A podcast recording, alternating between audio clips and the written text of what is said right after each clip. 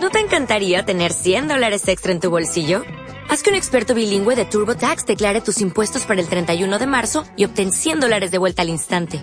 Porque no importa cuáles hayan sido tus logros del año pasado, TurboTax hace que cuenten. Obtén 100 dólares de vuelta y tus impuestos con 100% de precisión. Solo con Intuit TurboTax. Debes declarar para el 31 de marzo. Crédito solo aplicable al costo de la presentación federal con TurboTax Full Service. Oferta sujeta a cambios o cancelación en cualquier momento.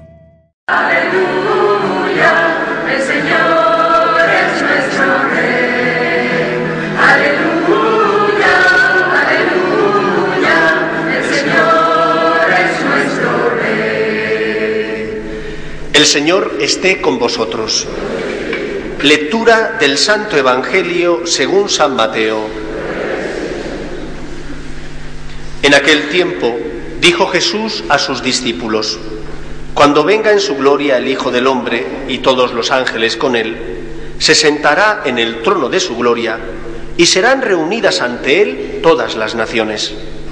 Él separará a unos de otros como un pastor separa las ovejas de las cabras y pondrá las ovejas a su derecha y las cabras a su izquierda.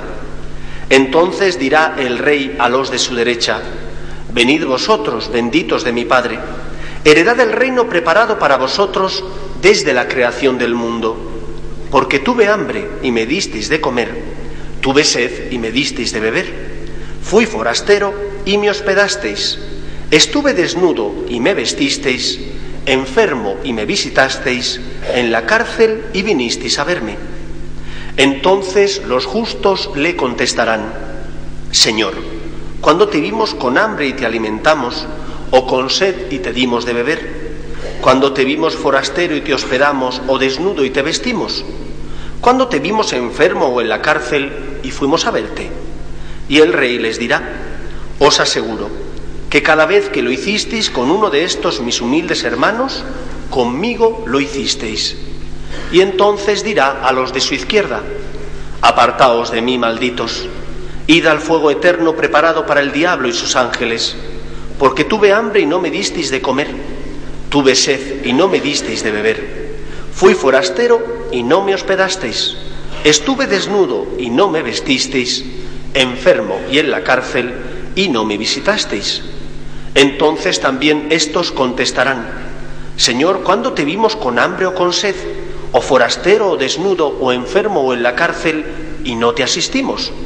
Y él replicará, os aseguro que cada vez que no lo hicisteis con uno de estos, los humildes, tampoco lo hicisteis conmigo. Y estos irán al castigo eterno y los justos a la vida eterna. Palabra del Señor.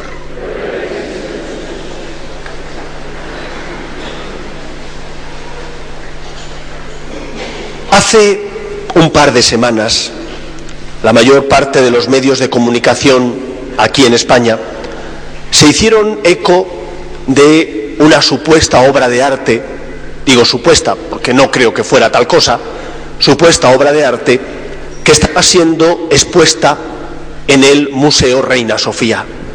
La supuesta obra de arte consistía en una caja de cerillas que decía la única iglesia que ilumina es la que arde. Cuando yo escuché y vi aquello, vino a mi memoria un eslogan que utilizan los anarquistas, ni Dios ni amo. Nosotros celebramos hoy la fiesta de Jesucristo, Rey del universo. Y en nuestro mundo hay muchas personas que siguen ese eslogan anarquista, ni Dios ni amo. Sin embargo, Dios no va a dejar de ser Dios, por mucho que alguien le dé o no le dé el lugar que le corresponde en el corazón y en la vida. Lo primero que nos recuerda hoy la Iglesia es que Dios es el Señor. Hay algo que a veces se nos olvida, y es que nosotros no somos dueños, ni siquiera de nuestra propia vida. ¿Puedes alargar un solo día de tu existencia? ¿Depende de ti? No puedes, porque la vida es un don de Dios. Podrás cercenar la vida, eso sí, podrás acortarla, pero no puedes alargarla. El pueblo de Israel, que había sido educado a lo largo de muchos años, tenía bien claro que Dios era y es el Señor de todo lo creado. Y que por lo tanto Dios tiene derecho sobre su obra creada. El que creó de la nada es el dueño de la creación. Nosotros que somos criaturas tenemos por tanto que darle a Dios sus derechos, es decir, cumplir con nuestras obligaciones. ¿Tú podrás darle la espalda a Dios? Perfecto. Eres libre porque así Dios te creó. Pero te guste o no, Cristo, Dios, es el Señor. Y si le das la espalda, el que sale perjudicado eres tú. Os voy a poner un ejemplo. Imaginad que a cualquiera de nosotros nos concedieran el carnet de conducir y que en un acceso de locura dijéramos, estas normas de la DGT no tienen sentido. ¿Por qué voy a tener que parar cuando el semáforo se pone rojo? No, voy a parar cuando se pone verde. Y voy a pasar cuando me plazca, cuando se ponga rojo. La que armaríamos. Cualquier persona con sentido común te diría, necio, ¿qué estás haciendo? ¿Cómo se te ocurre no cumplir con las normas de circulación? ¿No te das cuenta de que te vas a matar? Y lo peor no es que te mates, es que mates a alguien. Pues esto mismo nos ocurre en nuestra relación con Dios. Tú puedes decirle a Dios lo que quieras.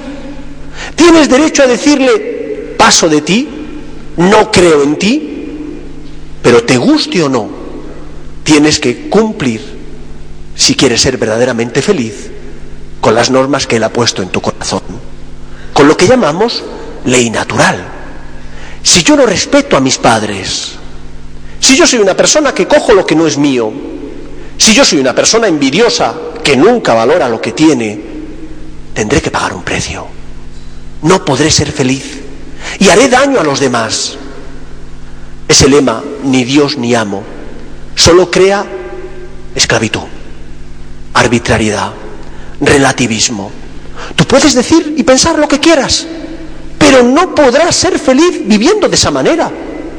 O Dios ocupa en tu vida el lugar que le corresponde y como consecuencia de que Dios ocupa ese lugar, las normas que Él ha puesto en tu corazón las cumples o intentas cumplirlas, o algo grave ocurrirá en tu vida. Puedes vivir de espaldas a las normas que Dios ha puesto en tu corazón, pero sabes que tienes que pagar un precio por ello. Y es un precio muy caro.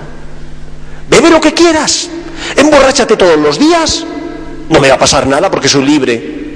El cuerpo te pasa la factura. Eres un necio. Dios es el creador y dueño. Nosotros los católicos, tengo la impresión de que a veces, como que dejamos a un lado la enseñanza del Antiguo Testamento. Y no debemos hacerlo, porque Cristo no vino a echar por tierra las enseñanzas del Antiguo Testamento, sino a darles plenitud. Es decir, cuando uno coge el coche y camina por Castilla, se da cuenta de cómo esos campos tan verdes y bellos no están verdes y bellos porque sí. Es verdad que la lluvia ayuda a que estén verdes, pero el labrador ha tenido que trabajarlos, ha tenido que quitar los cantos, las malas hierbas, ha tenido que preparar la tierra para la lluvia.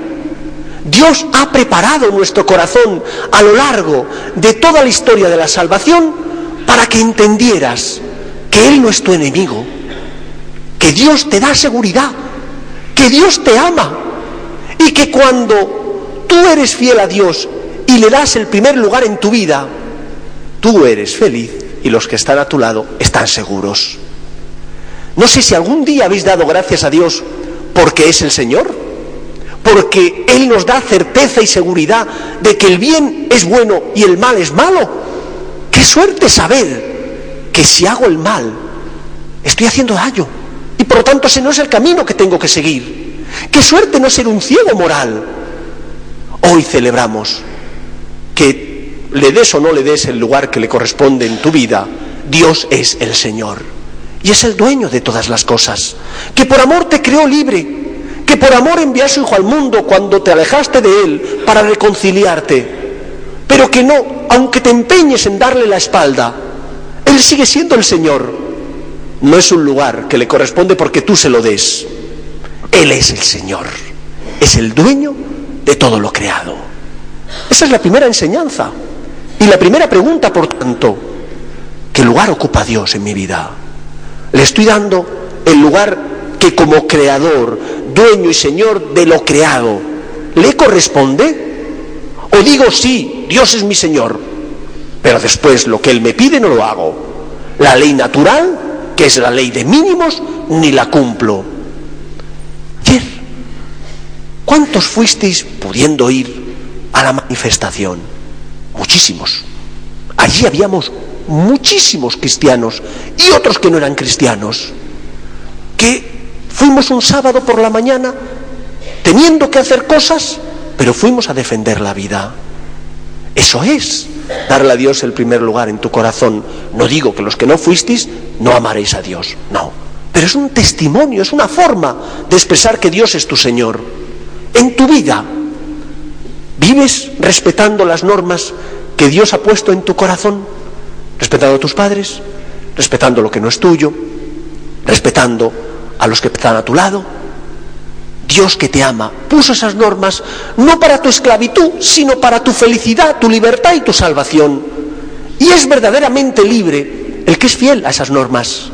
El que no es un esclavo. O es que es más feliz y más libre el que maltrata a sus padres. O es que es más feliz y más libre el que roba sin importarle, o es que es más feliz y más libre el que se comporte sin ser responsable en su trabajo y en el cumplimiento de sus obligaciones. Al contrario, eres más feliz cuando amas y eres obediente a Dios. Eres más feliz cuando cumples con tus deberes y sientes una paz de haber hecho lo que debías, aunque no has faltado a tu trabajo y otros sí lo hacen, aunque no has robado y otros sí lo hagan somos más felices. Porque Dios que nos ama, nos creó para ser felices y quiso poner en nuestro corazón ese código ético para que supiéramos distinguir lo que es bueno de lo que es malo. Dale a Dios ese lugar que le corresponde. Él seguirá siendo Dios si tú no le amas, pero que además si tú le das ese lugar, encontrarás el camino de la libertad y de la felicidad. Primera enseñanza. Dios es el Señor. Todo el Antiguo Testamento se basa en este pilar. Dios es el Señor, el dueño de todo lo creado. ¿Por qué si no nuestra Madre la Virgen María, cuando el ángel va y le dice que si quiere ser la Madre de Dios, dice, he aquí la esclava, hágase en mí según su palabra? Porque Dios tiene derechos y ella como criatura sabía que tiene deberes para con Dios. Lo mismo nosotros. ¿Estamos dándole a Dios el lugar que le corresponde en nuestra vida, el primero? Cuando no comprendemos alguna norma, hacemos un acto de fe, de confianza en Él, porque sabemos que es un Dios que nos ama, confía en Él. Qué suerte saber que el bien hace bien al hombre y que el mal, en cambio, esclaviza. Que Dios sea creador y dueño me da seguridad me hace saber qué normas tengo que cumplir para ser feliz, que, cómo tengo que vivir para ser verdaderamente libre. Pero no podemos quedarnos solo en el Antiguo Testamento, que es fundamental que no lo perdamos de vista.